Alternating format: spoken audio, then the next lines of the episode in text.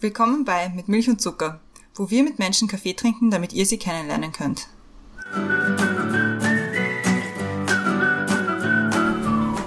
Willkommen zurück bei Mit Milch und Zucker, neue Woche, neue Folge. Mein Name ist Christiane und im Zoom-Fenster neben mir ist wie immer die Brenda. Hallo. Hallo Christiane. Und im Zoom-Fenster unter uns ist unsere heutige Gästin und zwar ist das heute die Niki. Hallo. Hallo. Ich freue mich voll, dass du da bist. Ich finde das sehr, sehr lustig, weil wir kennen uns auch hinterm Podcast quasi. Wir haben eine gemeinsame Freundin, waren, waren aber auch auf der gleichen Schule und kommen so alle aus dem gleichen Bezirk und deswegen, jeder, jeder kennt sich so alle irgendwie ein bisschen. Und wir waren vor, ich glaube, letztes Jahr war es gemeinsam auf einem Polterabend bei besagter Freundin. Und wie es nun mal ist, bei einem wilden Polterabend haben wir irgendwann über die Arbeit geredet. und ich habe mir damals eigentlich bei jeder Einzelnen, die mit war, gedacht so, boah, dich müsste ich für ein Podcast interviewen. So spannend, weil es waren wirklich lauter coole, coole Leute. Ja. Unter anderem du. Du bist nämlich Sonderschulpädagogin. Danke. Und auch äh, sonst sozial engagiert. Also ich glaube, du warst ja auch in Griechenland und genau, hast dort mitgeholfen. Ecuador. Genau. Also du hast ja, schon genau. einiges gesehen, einiges erlebt. Mhm. Und deswegen haben wir uns gedacht, laden wir dich ein. Das ist sicher spannend. Und worüber wir mit dir reden wollen, aus all diesen vielen, vielen Dingen, die du schon gemacht hast, erklärt jetzt die Brenda. Also wir haben das Thema für dich. Wie ist es als Sonderpädagogin zu arbeiten? Wir haben vor einiger Zeit mit Valerie gesprochen, die von ihrem Leben als Mama von Emil erzählte, der mit Down-Syndrom zur Welt gekommen ist. Nach der Veröffentlichung haben uns einige Nachrichten erreicht, die sich für den Einblick bedankt haben, weil Menschen mit Down-Syndrom in unserer Gesellschaft verschwiegen werden. Also eigentlich weiß niemand, wie man mit ihnen umgehen soll. Als Sonderpädagogin hast du jeden Tag mit Kindern zu tun, die aus, aus dem Spektrum fallen. Wir wollen mit dir darüber reden, wie die Arbeit für dich ist, inwiefern sich dein Alltag von der Lehrerin einer Normschule unterscheidet, auf welche Vorurteile du bei deiner Arbeit triffst und ob man eigentlich Sonderschule oder Förderschule sagt. Aber wir beginnen wie immer mit den Questions to go und die Christiane hat die erste. Bist du bereit? Ja, ich bin bereit. Ich fühle mich gerade so ein bisschen wie bei der Millionenshow. Viel leichter, glaube ich, hoffe ich. Film oder Serie? Film. Ausschlafen oder früh aufstehen? Mm, mal so, mal so. Inspiration hole ich mit durch? Eigentlich, wenn ich wandern bin oder irgendwo draußen bin oder irg irgendwie in der Natur bin und unterwegs bin. Als Kind wollte ich werden? Nicht Lehrerin. Aber was wollte ich werden? Ich glaube, äh, Schauspielerin und Sängerin tatsächlich. Ah, und hoch im Kurs war auch Seismologin. Mhm. Mich wundert sich ein bisschen, weil Mathe ist eigentlich nicht so meine Stärke, aber. Der beste Ratschlag, den du je bekommen hast. Tu, worauf du Lust hast. Womit kann man dir eine Freude bereiten? Oh, mit vielen Sachen. Marzipan. Wenn du ein Video haben könntest von einer Situation deiner Wahl aus deinem Leben, welche wäre es? Ich glaube, wie ich aus Ecuador, ich war ein Jahr in Ecuador, wie ich zurückgekommen bin, die Ankunft in, also am Flughafen und wie ich alle Leute gesehen habe. Ich glaube, davon gibt es ein Video, aber irgendwie habe ich es nicht gekriegt. Abschalten kann ich am besten bei? Beim Fernsehen von recht seichten Fernsehsendungen. Das ist so, glaube ich, die einzige Zeit, wo mein Hirn nicht rattert. Ja. Und es kann passieren, dass ich da sitze und so fokussiert bin auf den Fernseher, dass mein Mund leicht aufgeht. Also. Welches Lied darf auf keiner Playlist fehlen? Wannabe von den Spice Girls. Gigi D'Agostino finde ich auch immer sehr, sehr leibend. Da kann alles dabei sein vom Gigi.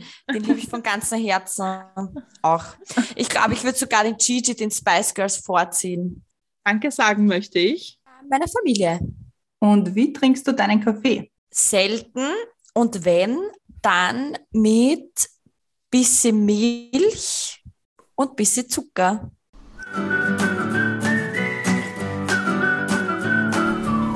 Questions to go gemeistert. Brenda freut sich immer noch, dass endlich jemand Trash-TV schaut. ich liebe es. was wir schon für Diskussionen gehabt haben, weil ich kann damit überhaupt nichts anfangen, gar nichts, nicht, nicht mhm. im geringsten. Das Maximale an Trash-TV, das ich schauen kann, ist, war Love is Blind und mhm. Taxi Orange damals. Taxi Orange. Oh. ja, ah, damit das war toll, die Magenta. Mhm. Aber ich, ich, kann ja sagen, wir haben schon mal im Podcast darüber gesprochen. Es gibt auch einen Podcast, wo sie über Trash-TV reden. Das ist auch total super. Erdbeerkäse, ich empfehle es sehr. Erdbeerkäse, cool. Da muss ich dann schauen gleich. Aber fangen wir mal an mit unseren großen Milchzuckerfragen, wo die erste ja. lautet, was ist oder war der beste Kaffee, den du getrunken hast? Weil selbst wenn man nur wenig Kaffee trinkt, kommt es ja eigentlich darauf an, nicht wirklich wie er geschmeckt hat, sondern um die Umgebung oder mit wem man den getrunken hat. Der beste Kaffee, also ich, ich weiß es jetzt ehrlich gesagt nicht mehr, aber ich könnte mir vorstellen, dass es einer ist, wo ich am Strand sitze und aufs Meer schaue und einfach da meinen nach einem guten Aperol einen Kaffee mit ein bisschen Milch und ein bisschen Zucker trinke in guter Gesellschaft. Du hast jetzt schon gesagt, ein paar Mal Ecuador. Da gibt es genau. doch auch viel Kaffee, oder? Ja. Und selbst ja, sogar dort bist du jetzt nicht zu einem massiven Kaffeetrinker geworden? Na, das ist voll arg, weil ich trinke tatsächlich erst seit, ähm, seit kurzem Kaffee. Und in Ecuador war ich jetzt vor mittlerweile, ich glaube, sieben Jahren bin ich hin, also vor sechs Jahren zurück. Und da habe ich noch keinen Kaffee getrunken tatsächlich. Genau, und jetzt die letzten Jahre hat sich das, weiß ich nicht, ich glaube, das hat sich mit meiner Masterarbeit dann ergeben, dass, dass ich Kaffee trinken musste. Und ja, somit irgendwann habe ich mir gedacht, okay, jetzt schmeckt er dir vielleicht und habe es mir wahrscheinlich so ein bisschen eingeredet. So, er ist wirklich gut, Kaffee ist wirklich gut, Kaffee ist gut. Und jetzt finde ich ihn manchmal ganz gut. Und was ist so sonst ein Go-To-Getränk? Also ich meine jetzt nicht am Strand sitzend Aperol, sondern so im täglichen Leben. Bist du eine große um, ähm, Teetrinkerin? Ja, ich liebe Tee. Ich liebe Tee sehr. Ich mag urgern Kräutertee, verschiedene Kräutertees. Genau, aber meistens trinke ich tatsächlich Kräutertee. Wenn wir jetzt nochmal zurückgehen zum Anfang, also nicht ganz am Anfang, Ecuador. War, ja. Warum warst du dort für ein Jahr? Was hast du dort gemacht? Also ich habe ein Volontariat gemacht und habe ähm, ganz am Anfang, das, also das Problem unter Anführungszeichen war, dass ich hingefahren bin und ich konnte noch kein Spanisch und bin eigentlich davor davon ausgegangen, dass ich bis dahin Spanisch lerne. Ist ein bisschen in die Hose gegangen, würde ich sagen. Und dann war ich aber dort und habe äh, zuerst mit Straßenkindern gearbeitet und dann in einem Pflegeheim. Und nach, glaube ich, ein bis eineinhalb Monaten habe ich dann in einer Schule angefangen zu unterrichten. Genau, und habe Englisch unterrichtet und ja, und war dann so überall ein bisschen dabei. Und wenn dann, wie ich dann schon Spanisch konnte und Personal ausgefallen ist, habe ich dann dort auch mitgeholfen, weil ich da schon das Sonderschullehramt fertig hatte und davor schon unterrichtet habe. Und deswegen, genau, habe ich hauptsächlich in dieser Schule gearbeitet, war dann auch einen Monat im Katastropheneinsatz, weil dort so ein ganz arges Erdbeben war zu dem Zeitpunkt, wie ich dort war. Also ein bisschen von allem, kann man sagen. Im sozialen Bereich, im sozialen Bereich jetzt nicht, äh, genau, ich habe keine Buchhaltung dort gemacht oder so. Aber wenn man sich so, wenn man sich ein bisschen zuhört, also du suchst dir nicht so die einfachen Bürojobs in der Buchhaltung aus, die irgendwie äh, 9 to 5 wieder schauen, äh, ja, sondern du hast schon ein bisschen einen Hang dazu, auch dir äh, herausfordernde Arbeitsgebiete auszusuchen, würde ich mal sagen. Äh, äh, also danke zuerst, aber das Ding ist, dass für mich, glaube ich, eher Buchhaltung ähm, das Herausfordernde wäre. Und eigentlich meine Jobs so halt, sicher kann es auch anstrengend werden natürlich, aber das ist halt überall. Und für mich ist es eher so ein, ah ja, voll, mache ich voll gern und ja, deswegen für, für mich fühlt es sich irgendwie gar nicht so an. Also sicher ist es mal herausfordernd, aber ich glaube, jeder Job ist einfach ab und zu herausfordernd. Deswegen würde ich das jetzt so gar nicht irgendwie beschreiben wie bist, also du wolltest nicht Lehrerin werden, du wolltest Seismologin werden. Mathematik ist jetzt nicht so deins. Und ja, willkommen Lehrerin. Wie ist das passiert?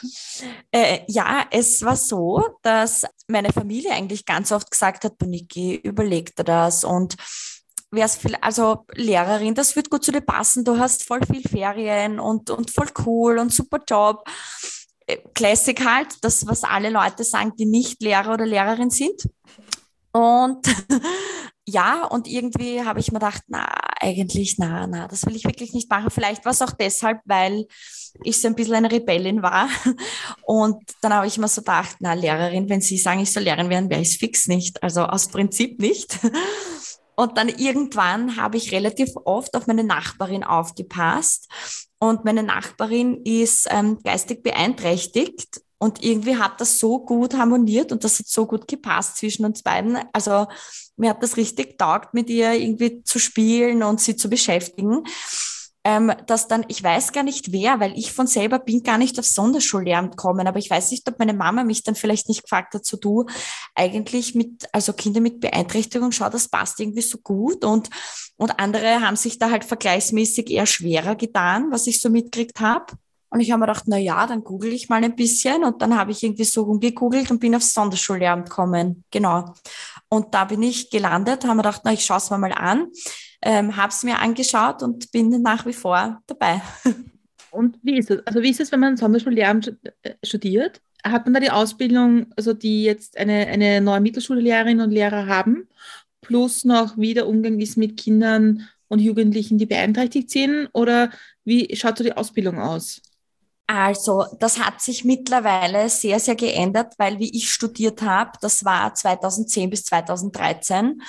Und da gab es quasi Sonderschullehramt, es gibt Volksschullehramt und es gab ähm, das Lehramt für Mittelschule. Und bei der Mittelschule musstest du dir zwei Fächer aussuchen und hast das dann so quasi, genau, hast diese Fächer sozusagen studiert.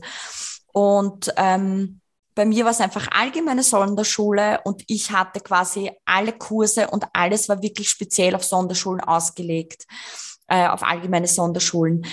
Aber mittlerweile ist es so, dass es die Ausbildung nicht mehr gibt sondern jetzt ist es die Primarstufenausbildung. Das heißt, alle machen quasi die, also Volksschule und Sonderschullehrer und Lehrerinnen angehende machen eine Primarstufenausbildung. Hier heißt für die Unterstufe, also für die Volksschule sozusagen, oder halt für die ersten vier, für Grundstufe 1 und Grundstufe 2, also für die ersten vier Klassen. Du kannst dich da spezialisieren auf Inklusion und musst dann danach einen zusätzlichen Master machen, der irgendwie, ich weiß nicht genau, wie er heißt, aber da geht es dann um Inklusion. Das heißt, ich habe das lernt, also Sonderschullernt in drei Jahren gemacht. Mittlerweile brauchst du fünf Jahre. Jetzt gebe ich kurz meinen Senf dazu. Ich glaube einfach, dadurch, dass so die Politik nicht so ganz begeistert ist von Sonderschulen und halt so gerne Inklusion möchte, ist, glaube ich, das Ziel einfach Sonderschulen irgendwann langfristig abzuschaffen. Und ich weiß nicht, ob sie das jetzt schon mit dieser Ausbildung so machen, dass es quasi einfach schwieriger ist, ähm, also schwieriger, dass es einfach länger braucht und weniger attraktiv ist für einen jungen Menschen, wenn, wenn der weiß oder auch ältere Leute, die das halt dann plötzlich studieren wollen, ähm, dass ich das in drei Jahren gemacht habe und derselbe Inhalt jetzt in fünf Jahren gemacht wird. Also für mich persönlich würde mir das jetzt so irgendjemand präsentieren, weiß ich nicht, ob ich es nochmal studieren würde, weil ich mir die Frage stellen würde, was ist da jetzt anders? Das, ja, das geht nicht so ganz in meinen Kopf rein. Und wie ist jetzt genau also der, die, der Definitionsunterschied zwischen Sonderschule und sagen wir mal Volksschule jetzt zum Beispiel? Mhm. Weil du gerade gesagt hast, die Primärausbildung oder Primarstufenausbildung genau. ist die gleiche. Also es ist de facto so, dass die Lehrpläne von Kindern mit, also es gibt einen Volksschullehrplan, es gibt einen Sonderschullehrplan und Kinder, die irgendwie ein bisschen, sich ein bisschen schwerer tun beim Lernen oder halt langsamer brauchen oder so und dann umgestuft werden äh, und einen Sonderschullehrplan kriegen, die sind quasi ja einfach Kinder oder Jugendliche mit Sonderschullehrplan und dann gibt es sie mit Volksschullehrplan. So. Und das heißt, der Unterschied ist der Lehrplan. Das heißt, du hast de facto den gleichen Stoff oder sehr ähnlich und hast aber viel mehr Zeit in der Sonderschule, diesen Stoff zu lernen. Genau, das heißt, es ist halt, man kriegt prinzipiell meistens so den Stempel aufgedruckt, äh, aufgedrückt mit ähm, Sonderschüler oder Sonderschülerin und Teilweise ist es aber eigentlich voll was Gutes für die Kinder und Jugendlichen, weil sie dann einfach mehr Zeit haben und weniger Druck. Weil, weiß ich nicht, wenn du jetzt auf den Lehrplan schaust, sag mal, was weiß ich, zweite Klasse, dritte Klasse, in der vierten Klasse hast du schon Schularbeiten. Ich habe jetzt momentan eine Klasse und müsste mit einem Schüler teilweise jetzt schon anfangen mit Schularbeiten und Tests und so weiter. Und ich weiß, der wäre teilweise ein bisschen, glaube ich, überfordert damit und hat aber mit seinem Sonderschullehrplan jetzt einfach mehr Zeit so und mehr Zeit, das zu lernen und wirklich zu festigen. Klingt das, klingt das nicht schlecht, wie du sagst, ja, dass, dass Kinder da mehr Zeit haben, einfach zu lernen. Jetzt ist halt die Frage, wenn die Kinder vier Jahre bei dir in der Klasse waren, mhm. was passiert dann? Oder was ist möglich für sie? Wie, wie geht es weiter in, in der Bildung? Also sie können quasi weitergehen, weil die Sonderschule, die hört nicht nach vier Jahren auf, sondern das geht einfach weiter. Und es ist halt ganz unterschiedlich, weil manche gehen halt bis, weiß ich nicht, sie 14 sind oder so. Oder, na, weil meistens ist die Genehmigung, sie kriegen dann, Moment, neun Schuljahre sind ja Schulpflicht, dann kriegen sie eventuell noch ein zehntes, das muss man beantragen. Ähm, früher hast du es echt noch ein bisschen herauszögern können mit einem elften oder einem zwölften, aber die werden jetzt kaum genehmigt oder so gut wie nie. Und danach wird quasi ein Lehrstättenplatz irgendwie gesucht. Und das ist ganz unterschiedlich. Wenn das wirklich, ähm, ich sage jetzt mal, fitte ähm, Sonderschüler oder Sonderschülerinnen sind, die sich einfach ein bisschen, ein bisschen schwer tun oder ein bisschen schwer tun im Sinne von, sie brauchen ein bisschen länger, sie sind, ja, sie brauchen einfach länger, um was aufzunehmen und was zu verstehen, aber verstehen es dann im Endeffekt, nur brauchen halt. Äh, da gibt's auch so inklusive Lernen oder so beim Billa oder wo auch immer, Spar ähm, wo man sie da halt hin vermitteln kann. Oder es gibt halt spezielle Werkstätten. Und da gibt's ganz unterschiedliche. Also da gibt's alles Mögliche von Bauernhöfen bis hin zu äh, Produktion von Stiften oder so künstlerische Sachen. Also da gibt's voll, voll viel Angebot. Aber es geht nicht in der Bildung weiter. Also es ist, also ist, ist es nicht vorgesehen, dass, dass dann studiert wird oder ein, ein Matura gemacht wird oder so, ist das nicht also, vorgesehen? Naja, vorgesehen würde ich sagen eher nein. Es kann schon sein, dass wenn jemand jetzt super gut ist, dass man den aufstufen kann. Aber was prinzipiell ist, sobald ein Kind rückgestuft wird, also rückstufen ist viel einfacher als wieder aufstufen. Das heißt, sobald einmal der Sonderschulstempel quasi da steht oder halt ähm, sonderpädagogischer Förderbedarf, was auch immer, dann wird's schwierig, den wegzukriegen, muss man schon ehrlicherweise sagen. Und natürlich gibt's äh, Ausnahmen, wo man sagt, okay, gut, der schafft es jetzt irgendwie in die Mittelschule und macht die Mittelschule und dann äh, eine Lehre oder was auch immer. Ähm, das gibt's schon. Oder halt einfach Mittelschüler, die sich schwerer tun, die auch einen allgemeinen Sonderschullehrplan haben, weil den kannst du auch nur in gewissen Fächern haben. Ähm, dann kannst du das schon machen. Aber es geht halt nicht immer manchmal geht's halt auf und manchmal geht's halt nicht auf. Und wer verteilt diese Stempel? Ja, die Stempel eigentlich die Gesellschaft, finde ich. Weil, also den, den Lehrplan, die, die Pädagogen und Pädagoginnen, weil sie halt sehen, wie sich das Kind, also ob sich das Kind halt schwer tut oder nicht oder wie auch immer.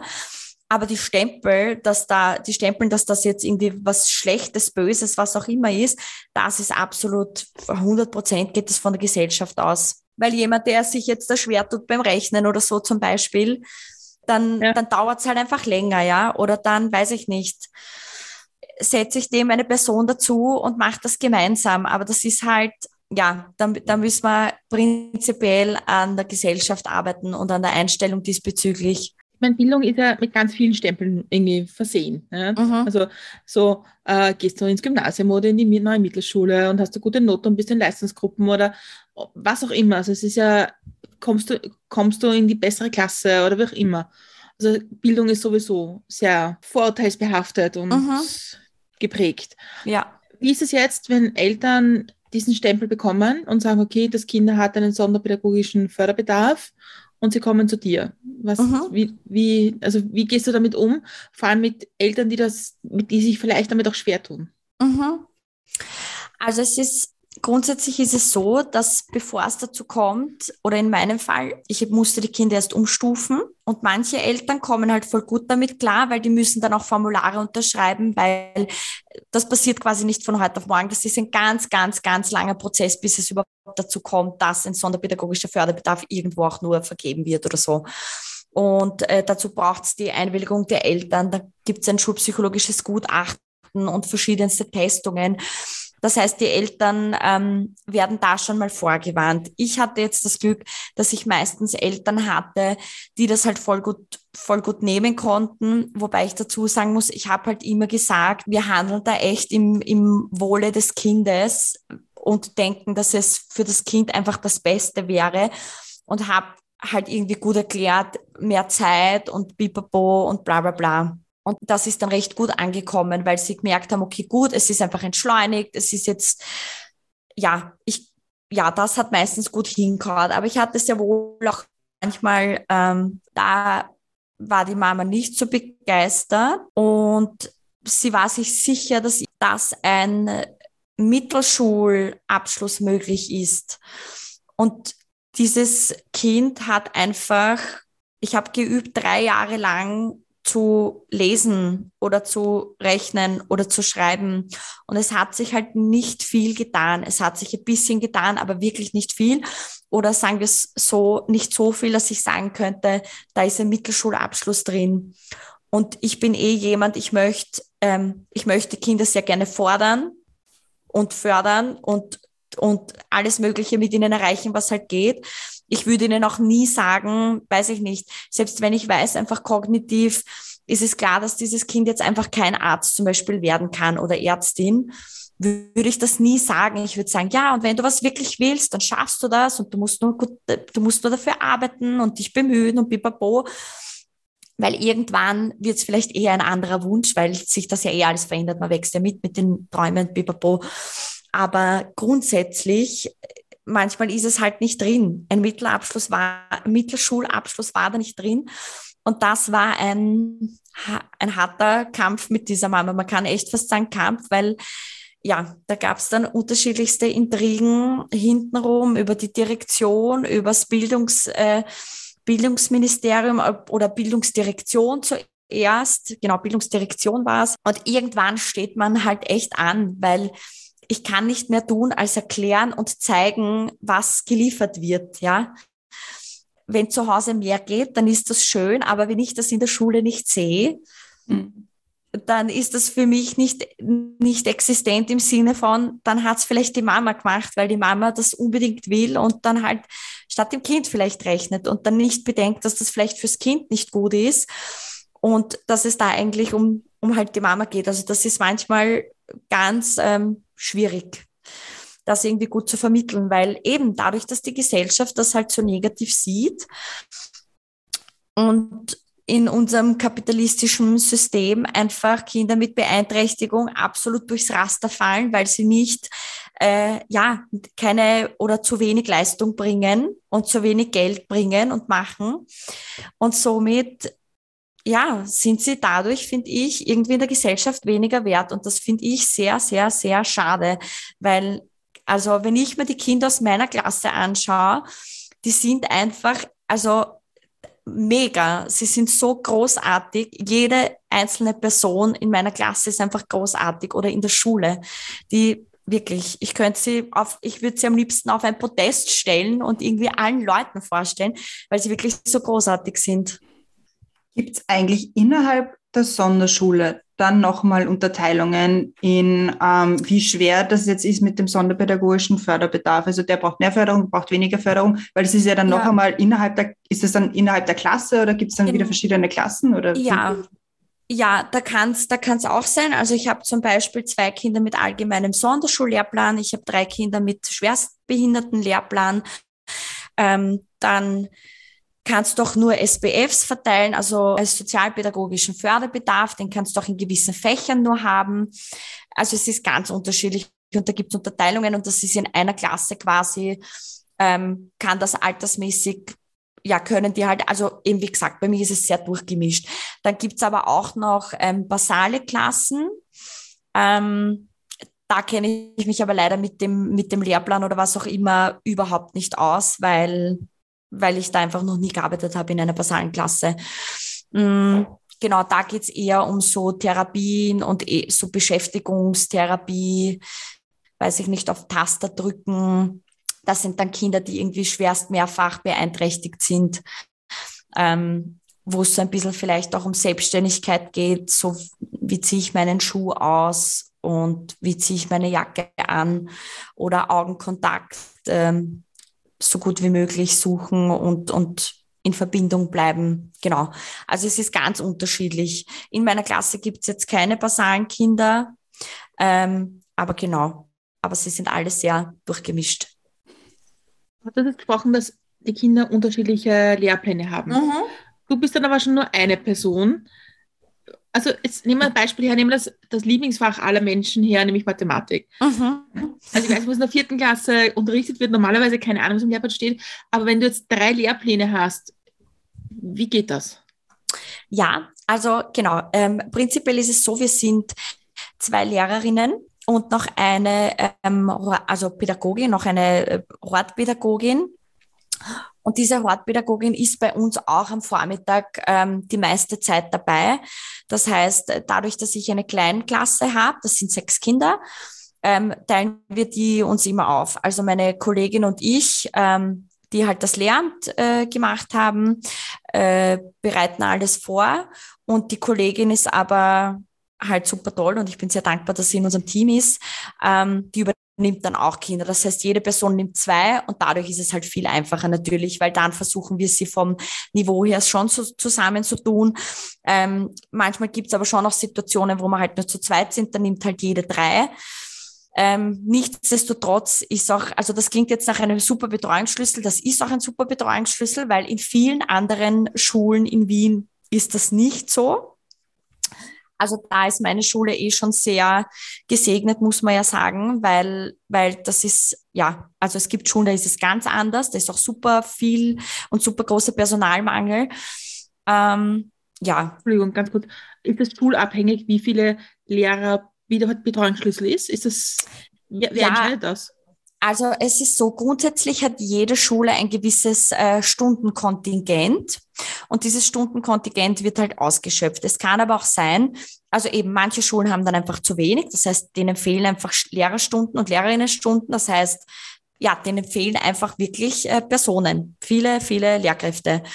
Und in meiner Schule dadurch, dass es so eine besondere Schule ist, im Sinne von, wir haben so viele Schultypen, weil bei mir gibt es auch noch eine, äh, gibt es noch Volksschulklassen, es gibt ähm, eine Mittelschule, es gibt im dritten Stock noch eine andere Schule, die aber mit uns jetzt nichts zu tun hat. Also ja, das ist, es ist eine Riesenschule mit ganz, ganz vielen Schülern und Schülerinnen. Und deswegen haben wir ein recht hohes Kontingent an Lehrer- und Lehrerinnenstunden und sind deshalb so gut ausgestattet. Und ich glaube, dass halt auch irgendwann, dadurch, dass die Schule so besonders ist, eben wir haben auch ein Schwimmbad und wir haben voll viele Therapeuten und Therapeutinnen in der Schule. Ähm, und dadurch, dass das so ein Schulkonzept ist quasi und so eine Schule, haben wir wahrscheinlich auch einfach mehr Lehrerinnen und das kriegen halt vielleicht andere Schulen einfach nicht. Ähm, ja, aber was ich jetzt seit Beginn hier zuhören, ich finde das wahnsinnig spannend, weil ich bekomme gerade mit, wie wenig ich weiß darüber. Äh, das heißt, mhm, du weißt genauso wenig. Ja, eben, das war ein, ein, zustimmendes, das, ein zustimmendes Ja. Ich weiß auch sehr wenig darüber. Mhm. Das ist nicht so ein, mhm, du weißt wirklich wenig. Ähm, aber was, was, was mir die ganze Zeit auffällt, von wie du sprichst, ist, das klingt alles extrem bürokratisch. Und Ja. als Österreich-Kennerinnen weiß man, wenn etwas bürokratisch klingt, dann ist es wahnsinnig viel Arbeit, diese Bürokratie irgendwie zu abzuhandeln. ja, es ist, es ist auch viel Bürokratie. Ich meine, wie es in der Direktion ausschaut und was da zu tun ist, ich weiß es nicht und will es auch gar nicht wissen, um ehrlich zu sein. Es ist, also es ist wirklich ein Wahnsinn. Wenn ich teilweise meinen Chef anschaue, denke ich mir einfach, pff, also einfach arg. Es ist wirklich zart. Allein ein kurzes Beispiel. Ähm, normalerweise früher war es so, wenn irgendwie das Wetter gepasst hat und ich mir gedacht habe, okay, eigentlich haben wir was ganz was anderes geplant, aber es ist so schön, die Kinder gehen mit den Familien einfach keine Kastanien sammeln oder was auch immer. Ich würde das jetzt gern mit ihnen machen. Ich möchte gern rausgehen. Ich nehme jetzt ein, zwei Stunden Zeit. Wir gehen da raus, sammeln Kastanien, sammeln Blätter, bla, kommen zurück und basteln was draus, was auch immer. Aber dann haben sie auch diesen Bezug zur Natur und wissen, woher Kastanien kommen, dass es Kastanienbäume gibt und dass das nicht die Maronis sind, die man am Stephansplatz oder wo auch immer irgendwie kaufen kann. äh, oder beim Biller. Und mittlerweile ist es aber jetzt so, früher habe ich das easy cheesy machen können. Ich musste nur meinem Chef Bescheid geben oder halt oben in der Direktion irgendwem. Sekretariat habe mich vielleicht in eine Mappe noch eintragen lassen. Ähm, und das war einfach urunbürokratisch und dann bin ich einfach rausgegangen. So, jetzt ist es aber so, dass ich mich hinsetzen muss. Ich muss ähm, ich muss das, ich muss den Computer aufdrehen, ich muss dann in so ein Programm gehen, das meine Schule verwendet, das heißt Vision. In diese Vision muss ich eingeben, dass ich jetzt auf einen Lehrausflug gehe. Das muss ich dann auch wieder austragen, mit wem ich wo, wie lange bin. Dann muss ich nochmal Bescheid sagen, dass ich jetzt weg bin und dann gehe ich runter. So. Und das dauert einfach ewig, weil es klingt jetzt, also es klingt jetzt vielleicht auch gar nicht so lang, bis diese Vision da funktioniert. Und manchmal funktioniert die auch auf unseren Schulcomputern nicht, weil das WLAN so schlecht ist bei uns in der Schule. Das heißt, ich muss dann im schlimmsten Fall noch ins Lehrer- und Lehrerinnenzimmer und muss das dort eingeben und dann die ganzen anderen Wege machen. Und dann hat eh keiner mehr Lust, irgendwo hinzugehen, weil einfach gefühlt 20 Minuten vergangen sind, um das alles zu machen. Und ich verstehe einfach nicht, warum. Mhm. Warum das so wichtig ja. ist, das in dieses Programm einzutragen, wo eh keiner reinschaut, weil wen interessiert, was eine vierte Klasse jetzt gerade in dieser Stunde in Wien macht? Niemanden. Entschuldigung, seid mir nicht böse, aber wirklich. Ja. Ich stelle mal die zweite Milch- und Zuckerfrage und da sind wir eigentlich eh schon wieder mal mittendrin in dieser Frage. mhm. was, was kann man von dir lernen? Von mir? Ja. Na, servus. Da hätte ich mich ein bisschen vorbereitet bei den Fragen. Was? äh, was man von mir lernen kann. Also ich glaube, ähm, ich muss noch selber sehr viel lernen, prinzipiell.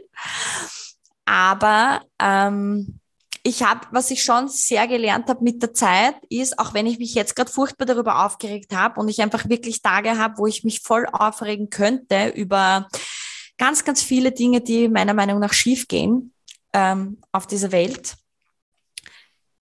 glaube ich, bin ich viel gelassener geworden.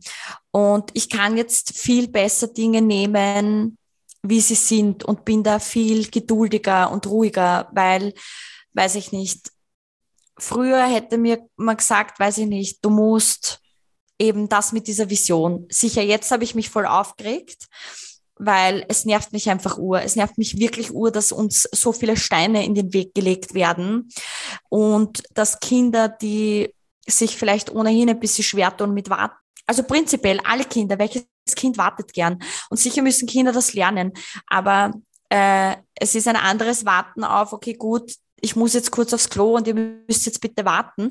Oder ein, ich muss das jetzt in die Vision eintragen, weil es kontrolliert eh niemand. Aber damit jeder weiß, ähm, dass wir weg sind, müsst ihr jetzt kurz warten, so. Genau, aber mittlerweile kann ich sowas einfach viel besser nehmen und was passiert, passiert. Und ich versuche immer das Positive draus zu sehen und denke mal, okay, so ist es jetzt. Ich kann es nicht ändern. Wie tun wir jetzt aber weiter? Ähm, und ich bin auch viel geduldiger geworden. Das haben mir sehr, sehr, sehr die Kinder beigebracht. Ähm, weil früher war ich immer so ein bisschen so zappelig und uh, alles immer schnell und schnell das und schnell das und schnell das und schnell das. Und dann habe ich mitgekriegt, es muss nicht immer schnell sein. Es muss einfach gut gemacht sein, aber es muss nicht immer schnell sein. Und so wie die Kinder sich Zeit nehmen, und ich mir für die Kinder Zeit nehme, so nehme ich mir auch für mich Zeit. Und das ist einerseits für mich persönlich auch voll gut, weil ich mich persönlich jetzt irgendwie weniger auch stress. Und ich stress dadurch auch die Kinder viel weniger, dass ich jetzt weniger zappelig bin und einfach da sitze und mir denke, na gut, weiß ich nicht, der liest jetzt da seit fünf Minuten, schaut die Rechnung an, kommt da jetzt nicht weiter, macht was auch immer. Und sicher sage ich dann halt irgendwann, du magst vielleicht ein bisschen weiterrechnen, wenn ich merke, okay, komplett abgedriftet. Aber grundsätzlich denke ich mal, okay, du brauchst jetzt offensichtlich die Zeit, dann nimm dir kurz die Zeit, drifte kurz ab und dann kommst du aber wieder zurück so. Und das war halt früher zum Beispiel nicht. Oder auch bei Ausflügen in den Öffis da habe ich immer einen persönlichen Megastress gehabt, weil das einfach mit Rollstühlen und so wirklich manchmal katastrophal ist, obwohl ja Wien eh im Vergleich zu anderen Städten super, super ausgestattet ist, ja. Aber manchmal ist es ja wirklich zum Durchdrehen. Sei es jetzt die Öffi, Öffis Fahrer und Fahrerinnen, die, aber in letzter Zeit hatte ich sehr, sehr, sehr tolle und schöne ähm, Ereignisse und, und habe super Erfahrungen erlebt mit, mit Öffis, mit, mit dem Öffis fahren so, dass irgendwie das Personal super nett zu mir war, was sehr schön ist. Ähm, und die Leute, habe ich das Gefühl, werden auch immer offener irgendwie, wenn sie Kinder und Jugendliche mit Beeinträchtigung sehen. Aber ja, und, das Stre und ich, ich stress mich jetzt einfach auch weniger und vielleicht ist es deshalb irgendwie alles gelassener oder dass die Leute viel gelassener sind, weil ich gelassener bin. Ja, und da dauert es halt länger. Wenn es länger dauert, dauert es halt länger, ist so. An dieser Stelle ganz oft und jetzt auch, sage ich mal, ich glaube, was man von dir lernen kann. Und bei dir bin ich mir ganz sicher, dass man es von dir lernen kann. Und zwar ist es, einen besseren Umgang in der Gesellschaft miteinander zu haben.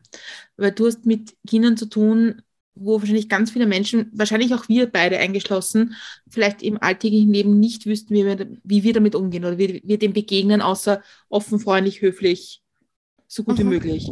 Aber trotzdem ist es ja immer das Problem, dass wir eigentlich als Bevölkerung nicht wissen, wie wir mit Menschen mit Beeinträchtigung umgehen oder ihnen mhm. begegnen. Mhm. Und ich glaube, das könnte man sehr gut von dir lernen. Mhm. Und was ich da noch dranhängen möchte, weil es ist, es passt irgendwie recht gut da rein, also so wie ich dich du bist doch immer sehr gerade raus. Also wenn dann jemand kommt und irgendeinen Blödsinn macht, dann, dann sagst du auch ganz klar, dass das jetzt ein Blödsinn ist und wie man das vielleicht verbessern könnte. Also das ja. ja, das hast du jetzt sehr schön zusammengefasst.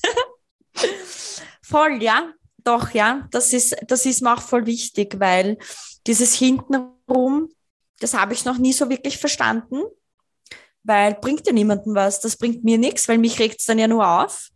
Und in dem Fall jetzt meinen Schülern und Schülerinnen bringt es halt auch nichts.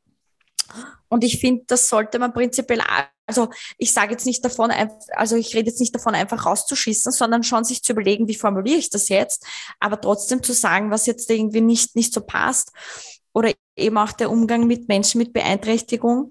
Ähm, ich glaube, das wissen eben, wie du schon richtig gesagt hast, die meisten nicht, wie, wie man mit Leuten mit Behinderung umgehen soll. Und de facto so wie mit jedem anderen Menschen auch.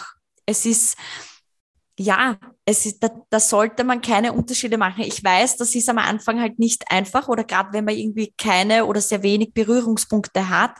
Mit Menschen mit Beeinträchtigung ist das schwierig, weil man weiß dann nicht, okay, wie spreche ich die Person jetzt an und rede ich wie mit einem Baby? Nur, also man weiß es ja nicht, ja, weil bei manchen Kindern denkt man sich, na, vielleicht versteht mich das ja nicht, wenn ich normal spreche oder so.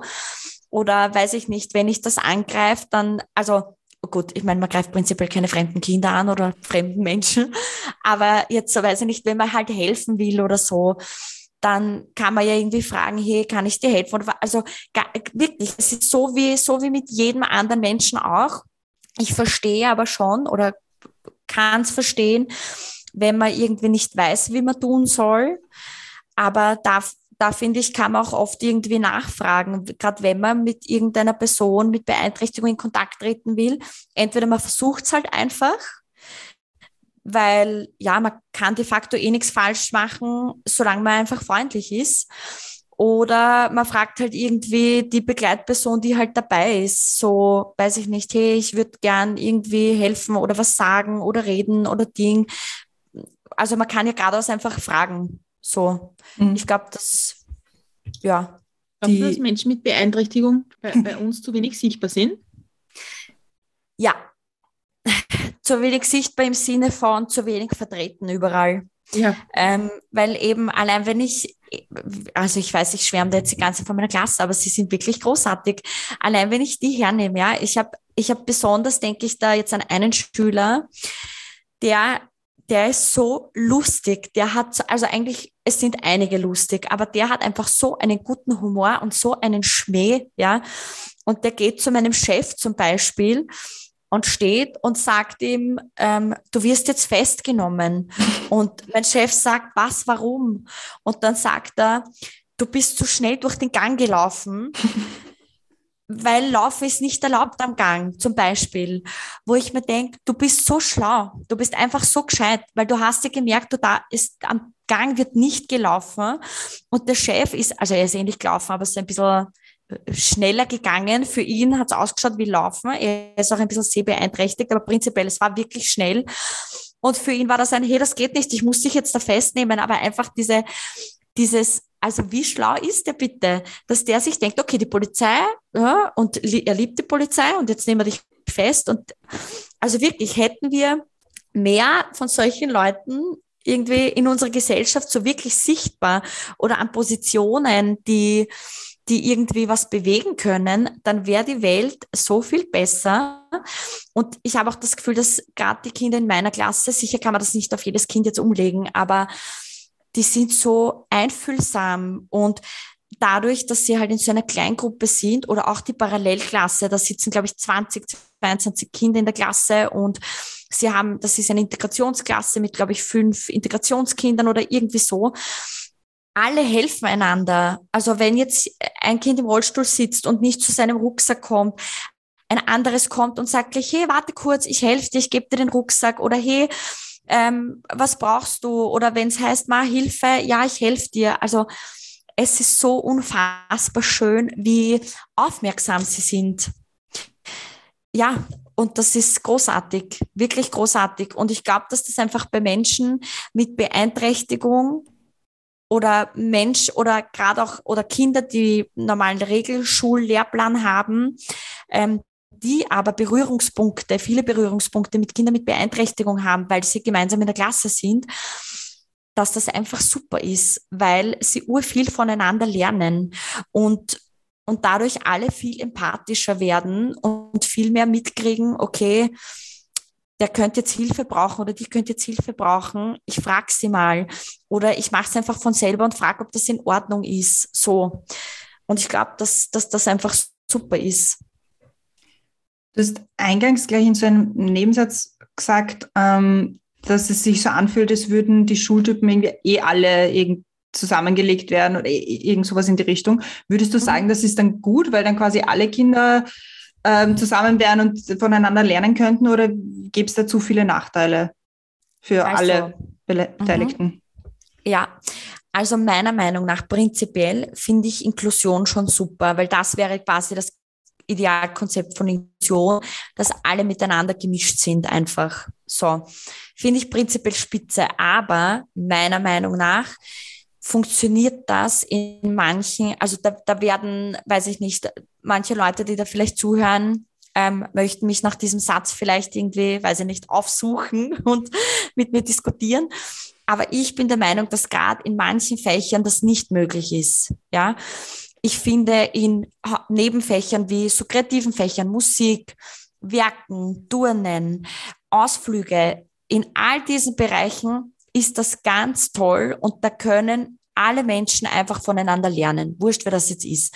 Da finde ich super toll und da wäre es ein, äh, ein Ansatz, wo ich sage, das macht absolut Sinn für jedes Kind und für jeden, für jeden Menschen einfach. Wurscht, ob Kind, Jugendlicher, Erwachsener, egal. Ähm, Nehme ich das aber, lege ich das um auf Unterrichtsfächer wie jetzt Mathe, Deutsch, Englisch, bin ich der Meinung, dass es nicht so sinnvoll ist. Erstens einmal bräuchte man dafür viel, viel, viel mehr Personal, um das wirklich so umsetzen zu können, dass jedes Kind davon profitiert. Weil die, die mehr bräuchten, kriegen dann zu wenig und die, die einfach halt quasi leichtere Sachen machen sozusagen, dass auf die dann der Fokus gelegt wird oder eben umgekehrt, dass die durchs Raster fallen und die Fitten halt immer mehr gefördert werden, aber die bisschen schwächeren oder die sich schwerer tun, halt da voll absacken und durchs Raster fallen. Also ich finde, da kann man, ich weiß nicht, mit einem mega, mega guten Betreuungsschlüssel könnte das vielleicht möglich sein aber den gibt's in Österreich nicht oder nirgendwo. Also das ist ein Ding der Möglichkeit, weil da bräuchten wir viel mehr Geld für das, viel mehr Finanzierungsmöglichkeiten. Aber anders geht's halt nicht. Und deswegen würde ich mich da in so Hauptfächern dagegen aussprechen. Weil ja, für die einen ist es zu schwer, für die anderen ist es zu leicht. Und ich glaube, dass da die Balance zu finden ganz, ganz schwierig ist. Und ich glaube, dass da die Kinder auch untereinander gleich mitkriegen würden oder voll schnell, ähm, ah ja, weil das sind die Schwächeren. Und das ist ja eigentlich bei der Inklusion sollte das ja nicht so sein, sondern da sage ich, weiß ich nicht, wow, die kann gut ähm, Trommel spielen und der kann gut äh, Klarinette spielen und was oder was auch immer, ja, oder kann gut tanzen oder Schauspielern oder keine Ahnung. So. Und das geht halt in so Hauptfächern meiner Meinung nach gar nicht wollte ich mich jetzt auch gerade fragen dazu, nämlich gerade was Musik und Kunst betrifft. Eine sehr liebe Freundin von mir äh, ist, ähm, leitet das Projekt Supera in Bosnien. Und da geht es ja darum, dass Kinder, autistische Kinder mehrheitlich mhm. ähm, in einen Chor praktisch singen, weil ganz viele autistische Kinder sich jetzt verbal nicht ausdrucken können, aber das mit Singen mhm. schon können. Gibt es eigentlich, werden diese Vereine, werden das, wird das gefördert auch und gibt es da irgendwie eine enge Zusammenarbeit oder fehlt da auch die Zeit und die bürokratischen Hürden sind zu hoch? Also prinzipiell ist es so, es gibt sehr viele Vereine. Also es ist jetzt nicht so, dass, dass die Schule oder wir, es gibt schon so Kooperationen, ja, dass man einen Tanzworkshop macht oder so. Da weiß ich nur jetzt gerade ehrlich gesagt nicht mehr, welcher Tanzverein das war. Das war. Ähm, wobei ich finde, dass das für Kinder mit Beeinträchtigung dann eh so semi-gut war. Das war für die Volksschüler und Volksschülerinnen, die halt super fit körperlich auch waren, war das cool. Aber für meine Klasse zum Beispiel war das dann ein bisschen zu schwierig. Sie haben sich zwar sehr bemüht und versucht, sie einzubinden. Das war eh schön. Aber es hätte man vielleicht noch anders gestalten können. Aber gut, das ist ein anderes Thema. Aber ein Verein, der halt zum Beispiel super cool ist, ist Ich bin okay. Das ist, ähm, das sind ganz viele Kinder mit, äh, mit Trisomie 21 die halt quasi da irgendwie tanzen und das ist, das ist voll super, aber das ist halt speziell für Kinder mit Beeinträchtigung. Ich bin mir jetzt gar nicht sicher, ob da auch andere Kinder irgendwie, also Kinder ohne Beeinträchtigung teilnehmen, das, da müsste ich jetzt lügen, das weiß ich gerade nicht mehr genau.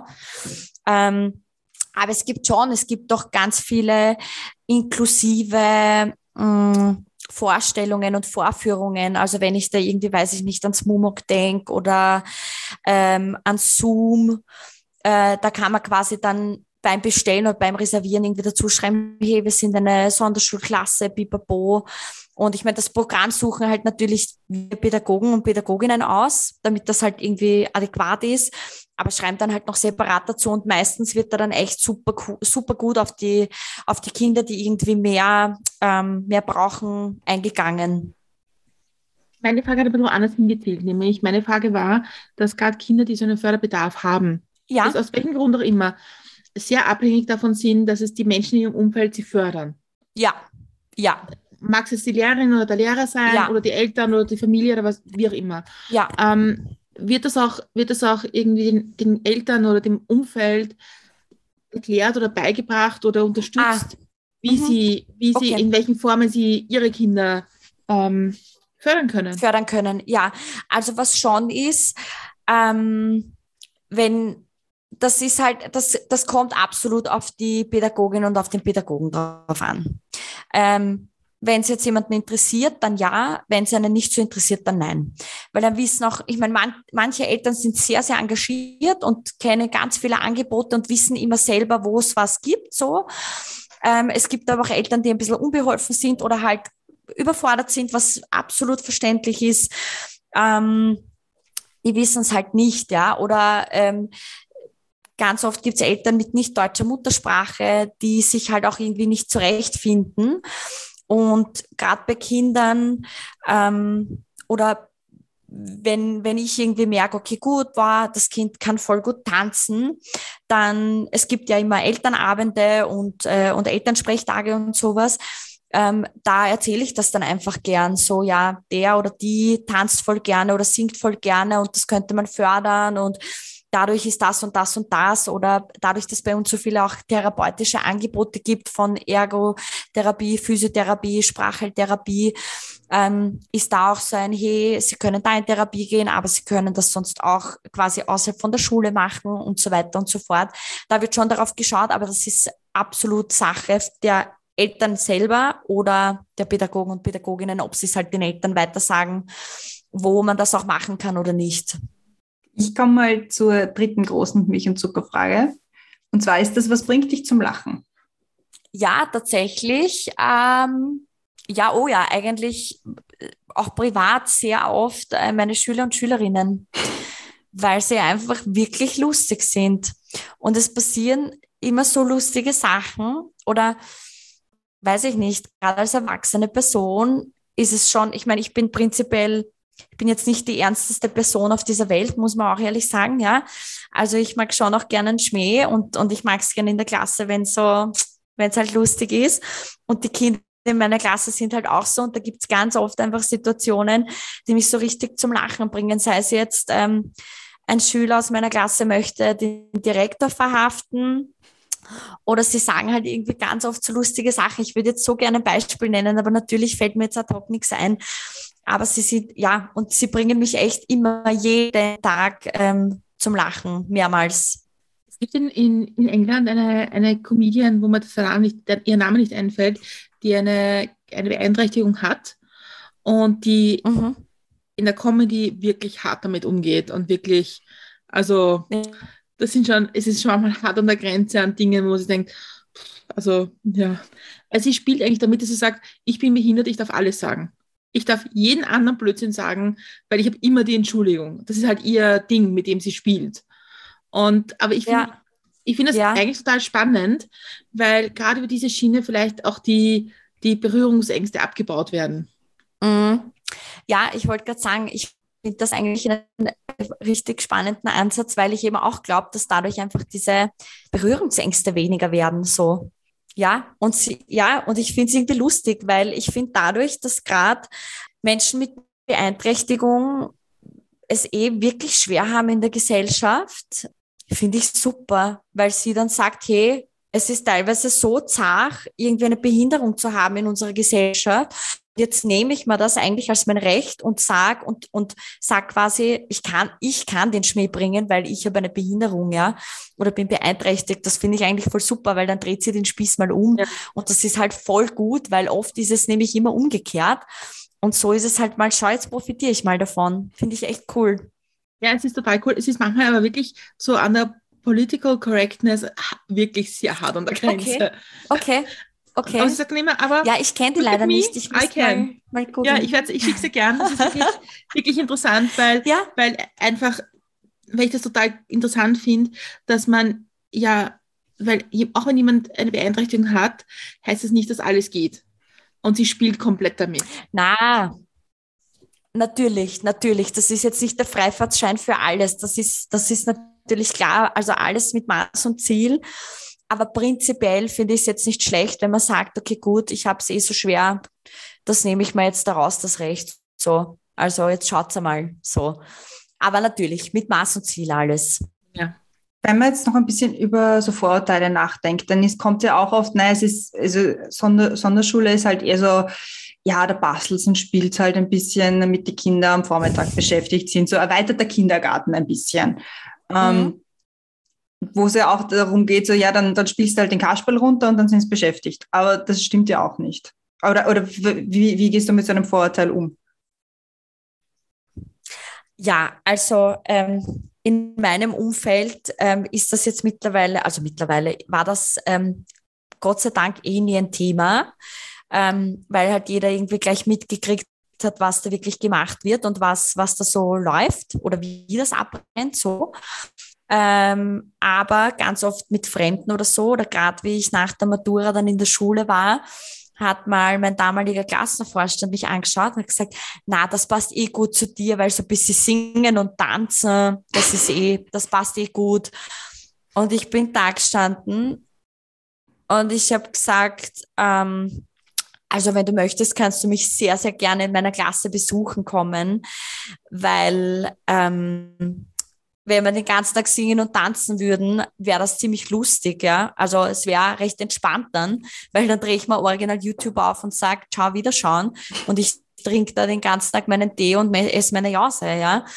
Ähm, also es ist schon, früher hat es mich sehr, sehr aufgeregt, solche Kommentare. Das, da war, da bin ich echt in die Luft gegangen. Und mittlerweile denke ich mal, wenn du der Meinung bist, dass das so ist, dann ist es für dich so. Weil dann, dann habe ich das Gefühl, also manche wissen es einfach nicht besser, bei manchen habe ich schon das Gefühl, dann erkläre ich das kurz. Wenn ich dann merke, das wird nichts, dann denke ich mir einfach, also es tut mir sehr leid, aber dann kann ich da nicht helfen. So. Echt arg, vor allem wenn das von einer Pädagogin selbst kommt. Das ist, ja. Ja, ja, das war richtig, das war richtig, also das hat sich auch richtig, also dieses Gespräch, ich habe 2010 maturiert und ich glaube, dieses Gespräch haben wir 2011 oder 2012 geführt und ich merke mir prinzipiell gar nichts und das hat sich in mein Hirn reingebrannt, also es hat mich wirklich sehr, äh, sehr geärgert, äh, aber ich habe mir gedacht, ja gut, ich habe es versucht zu erklären, das kam dann noch einmal und ich habe mir gedacht, okay, gut, es bringt einfach nichts. Bei manchen Leuten ist es halt wirklich so, da sprichst du wie mit einer Wand und da ist es viel, ähm, viel besser und energiesparender und energieeffizienter für, für mich persönlich, einfach nichts zu sagen, mir meinen Teil zu denken und mich einfach umzudrehen, zu lächeln, höflich bleiben und sagen auf Wiedersehen und ich gehe einfach, weil ja, diese Menschen wissen es einfach nicht besser. Ich finde es überhaupt problematisch, dass Menschen, die im Sozialbereich arbeiten und in, in Bereichen arbeiten, die jetzt äh, auch erstens nicht gut bezahlt sind meistens und zweitens äh, schon mehr Einsatz brauchen als neun bis fünf im Büro sitzen, dass, dass das zu wenig Anerkennung bekommt. Und das finde ich total heftig, ja, weil, weil du leistest sicher für die Gesellschaft wirklich mehr als ich, die jeden Tag im Büro sitzt. Und die Anerkennung ist aber trotzdem so, naja, Sonderschule halt, hm, ja. Mhm. Das finde ich, das, das finde ich total schade in ganz, ganz vielen Bereichen, weil eigentlich ist das das, was unsere Gesellschaft zusammenhält. Ja, ich muss echt sagen, ich habe jetzt da gerade im Sommer, weil ich im Sommer auch immer ähm, noch bei so Sommercamps arbeite, beziehungsweise dieses Jahr hat das nicht geklappt, aber dann war ich in der Sonderbetreuung tätig von den Kinderfreunden. Ähm, und ich hatte ganz viele Begegnungen mit Menschen, die irgendwie gesagt haben, hey, voll cool, dass ihr das macht und voll super. Und es gibt schon auch das Gegenteil. Also es gibt schon auch wirklich Leute, die irgendwie oder dich dann anlächeln, wo du weißt, hey, ja, einfach ein Lächeln, das ist auch schön, wenn man das mal kriegt. Oder ja, die dir wirklich explizit oder die mir gesagt haben, hey, voll toll, dass du das machst, danke. Also danke man braucht sich für, für das nicht bei mir bedanken, weil ich mache es ja eh gern. Aber es war einfach wirklich dieses Danke, das hat sich so eingeprägt. Ich hätte diesen Menschen am liebsten umarmt und gesagt, danke dir. Einfach, weil, ja, also es gibt schon Leute, die das ähm, wirklich dann betonen und, und sagen, wie toll sie das finden, was, was wirklich schön ist. Jetzt mal die letzte mit Milch und Zuckerfrage. Und zwar mhm. reisen wir in die Zukunft. Es sind fünf Jahre vergangen. Wir haben das Jahr 2027. Was ist im besten Fall in den letzten fünf Jahren in deinem Leben passiert? In meinem Leben, mhm. bei mir tut sich nämlich jetzt ein bisschen was auf, weil ich gerne von der Sonderschulpädagogik weg, also nein, Sonderschulpädagogik, ich möchte gerne aus der Schule weg ähm, und würde gerne in die Entwicklungszusammenarbeit nämlich wechseln ich weiß noch nicht, wie, wo, was, wann, in welcher Form und so weiter. Aber ähm, und zwar nicht, weil ich keine Lust mehr habe auf Schule, weil das gefällt mir nach wie vor. Aber ich merke für mich, dass ich einfach einen Wechsel brauche, weil ich bin seit ähm, ich habe 2010 angefangen zu studieren, Sonderschullehramt, habe ähm, glaube ich, in der zweiten, in der zweiten Studienwoche schon angefangen mit Hospitieren und war schon in Klassen und habe de facto ab dem zweiten Semester ähm, angefangen zu unterrichten. Zwar sehr wenig am Anfang, weil halt im Rahmen des Studiums, ähm, aber de facto bin ich jetzt seit 2011 in der Sonderbetreuung so richtig tätig. Ähm, ja, und habe das Gefühl, ich brauche jetzt mal einen Wechsel. Genau. Deswegen. In die große weite Welt hinaus. Ja, also ja, ich, das, das bleibt noch ein bisschen offen, das weiß ich noch nicht. Ich lasse mich überraschen, ich lasse es auf mich zukommen. Äh, prinzipiell würde ich schon gerne in Wien bleiben, weil ich war in meinem Leben schon sehr viel im Ausland und hätte jetzt gern so meine Homebase in, in Wien. Habe kein Problem mit zwischendurch mal irgendwo wegzufliegen oder irgendwie Projekte anzuschauen und was, was läuft so aber ja, also ich äh, sehe mich in fünf Jahren ganz woanders, prinzipiell. ähm, ja, aber ich würde mir wünschen für, fürs Schulsystem, dass es einfach ganz viele super gute Pädagogen und Pädagoginnen gibt, die ihre Arbeit wirklich sehr, sehr gerne mögen und sehr, sehr gerne machen weil genau das ist das, was die Kinder und Jugendlichen brauchen. Und ich habe das Gefühl, dass, also ich bin jetzt noch voll dabei, muss ich ehrlich sagen, aber ich merke, dass das Feuer einfach ein bisschen weniger wird, weil ich in der Zeit einfach relativ viele andere Sachen noch studiert habe und gemerkt habe, ich würde zukunftsmäßig gerne einfach was anderes machen. Und, und ich merke, dass mein Feuer langsam ein bisschen weniger wird. Und ich fände das sehr unfair den Kindern gegenüber oder den Jugendlichen gegenüber, wenn nur weil mein Feuer weniger wird, dass ich ihr es jetzt nicht so zum Strahlen bringe, ihr, ihr, ihr Feuer oder ihre, was weiß ich, ja. Und das, ja, und ich finde, das macht einfach einen guten Pädagogen oder eine gute Pädagogin aus, dass man das wirklich mit Herzblut und mit Leidenschaft auch macht. Und sobald das nicht gegeben ist, dann ist man leider Gottes fehl am Platz. Aber da muss man sich was anderes suchen, weil sonst wird das nichts.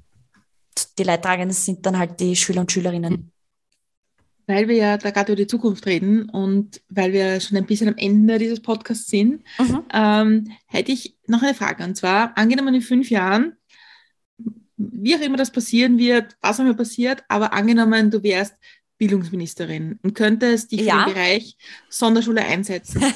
was würdest du verändern? Ja. Was, was gehört gemacht? Was würdest du sofort sagen, so, Freunde, jetzt aber aufkrempeln, los geht's? Wow, also, boah, ich würde so viel ändern, Leute, ich sag's euch. Ähm, zuerst einmal, es gehört alles neu. Es gehört alles neu. Ich würde das gesamte System auf den Kopf stellen. Ähm, und zum Beispiel für Studenten und Studentinnen würde ich das, ich habe jetzt gar keinen, keinen ganz konkreten Plan, aber ich würde das einfach so verpacken, dass das attraktiv ist für Studenten und Studentinnen, dass man sagt, hey, urleiwand, ich möchte unbedingt, möchte ich in einer Sonderschule arbeiten, schau dir das an. Ich würde es schon auch gerne so inklusiv gestalten, aber ja, abhängig vom Personal halt. Also schon gemischt. Also ich würde jetzt nicht nur eine Sonderschule machen, wo ähm, Kinder mit Beeinträchtigung sind, sondern wirklich gemischt. Ähm, aber gut überlegen, einfach mit einem guten Konzept da reingehen. Ähm, boah, ich würde, äh, genau, und dadurch, dass die Ausbildung dann eine andere wäre für Studenten und Studentinnen, ähm, mit meinem Konzept wären das alles sehr, sehr gute Pädagogen und Pädagoginnen, die das auch wirklich gerne machen. Und ich würde auch nur solche Leute einstellen, weil ich finde, jede andere Person ist einfach fehl am Platz, weil die Leidtragenden sind, wie ich eh schon gesagt habe, die Kinder und die Jugendlichen. Und ich finde, das geht einfach nicht. Und du kannst kein gut, also wenn das Personal nicht gut ausgebildet ist, kannst du die nicht in eine Klasse reinstellen oder mit Menschen zusammenarbeiten lassen. Das geht einfach nicht, meiner Meinung nach. Ja, also ich würde, ich würde das, ich würde einfach alles umschmeißen und alles neu machen. Mit weniger Leistungsdruck, mit äh, mehr Freude am Lernen, meine Kinder haben einfach viel weniger Leistungsdruck und ich habe aber auch einen Volksschüler drinnen sitzen, der wirklich liefern muss mit Malreihen und Dividieren und Sachrechnen und Sachaufgaben und was weiß ich was. Ähm, und der verspürt diesen Druck nicht, weil wir ihm diesen nicht vermitteln. Und ja, ja. Und ich würde einfach das gesamte System auf den Kopf schmeißen, wirklich. Wow, und ich würde das so gerne machen eigentlich. Weil das ist ja das Ding. In, in anderen Ländern gibt es irgendwie oder hört man und liest man, dass das so gut funktioniert und das Schulsystem ist so toll und hin und her.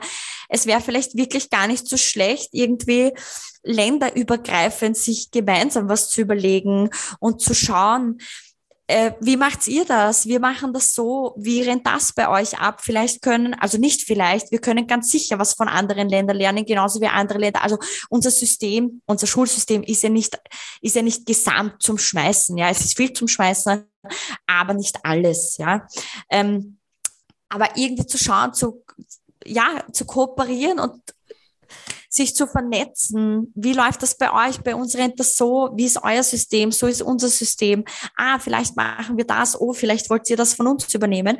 Und dann hast du einfach ein globales Schulsystem, das mhm. für alle Leute irgendwie passt und für jeden Menschen weil unabhängig davon, ob das jetzt Kinder und Jugendliche mit Behinderung, also mit Beeinträchtigung sind oder nicht, ähm, es ist ja jeder Mensch ein, ein Individuum und es kann genauso sein, dass ähm, Kinder mit Regelschul Lehrplan irgendwie dann nicht, sich nicht finden, weil sie aufgrund ihrer Persönlichkeit, aufgrund ihres Charakters nicht in dieses Schulsystem finden. Also das wäre ja für alle eine Win-Win-Situation, weil so macht es die Arbeit für Pädagogen und Pädagoginnen viel leichter und auch für die Kinder und Jugendlichen viel leichter.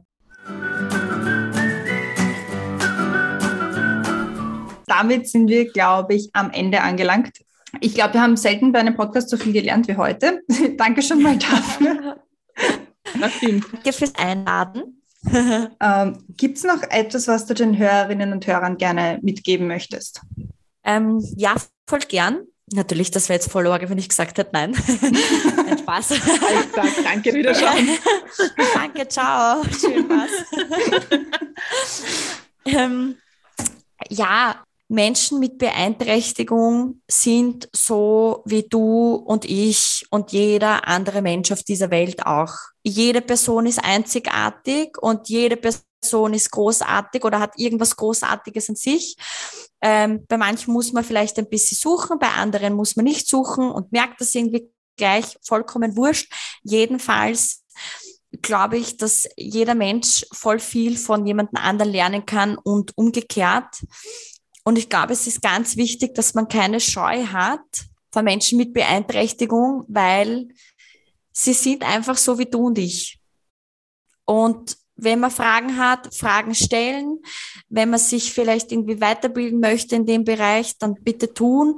Aber nicht scheu sein und nicht irgendwie schauen und beobachten, bevor man schaut und beobachtet, besser einfach wirklich straight hingehen, nicht schamig sein, über seinen Schatten springen und sagen, hey, kann ich helfen? Weil manchmal weiß man nicht, soll ich helfen, soll ich nicht helfen? Ist das jetzt ungut, ist das nicht ungut? Einfach immer fragen, weil wenn ein Nein kommt, dann ist halt ein Nein und wenn ein Ja kommt, ist super und vielleicht kommt man dann auch ins Gespräch oder so. Also keine Scheu, es sind alle Leute großartig und einzigartig und wundervoll.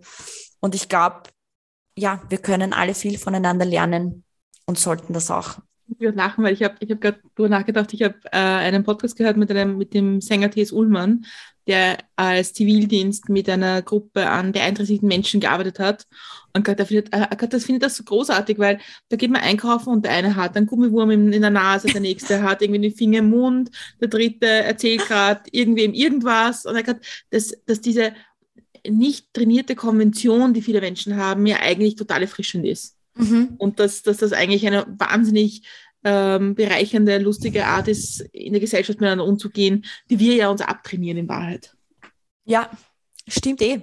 Und das ist sehr, sehr traurig, weil gerade bei Menschen mit Beeinträchtigung, ja, da ist die Scheu dann noch größer, weil kennt man nicht oder weiß man nicht und Ding. Und das ist schade. Aber ich habe also ich glaube, wir haben beide heute wahnsinnig viel gelernt von dir und mhm. ich finde ja beeindruckend Menschen, die so eine, mit so viel Leidenschaft ihren Job machen, weil ich glaube, gerade im Sozialbereich ist das, sind das die Menschen, die mehr bewegen, als wir eigentlich wissen. Und deswegen, ich bin wahnsinnig dankbar, dass du uns das heute erzählt hast und dass wir darüber gesprochen haben. Ich habe mittlerweile nachgeschaut, die Comedian heißt Rosie Jones. Ah, ich schreibe mir das gleich auf, ja. damit ich nicht vergesse. So. Und Rosie Jones.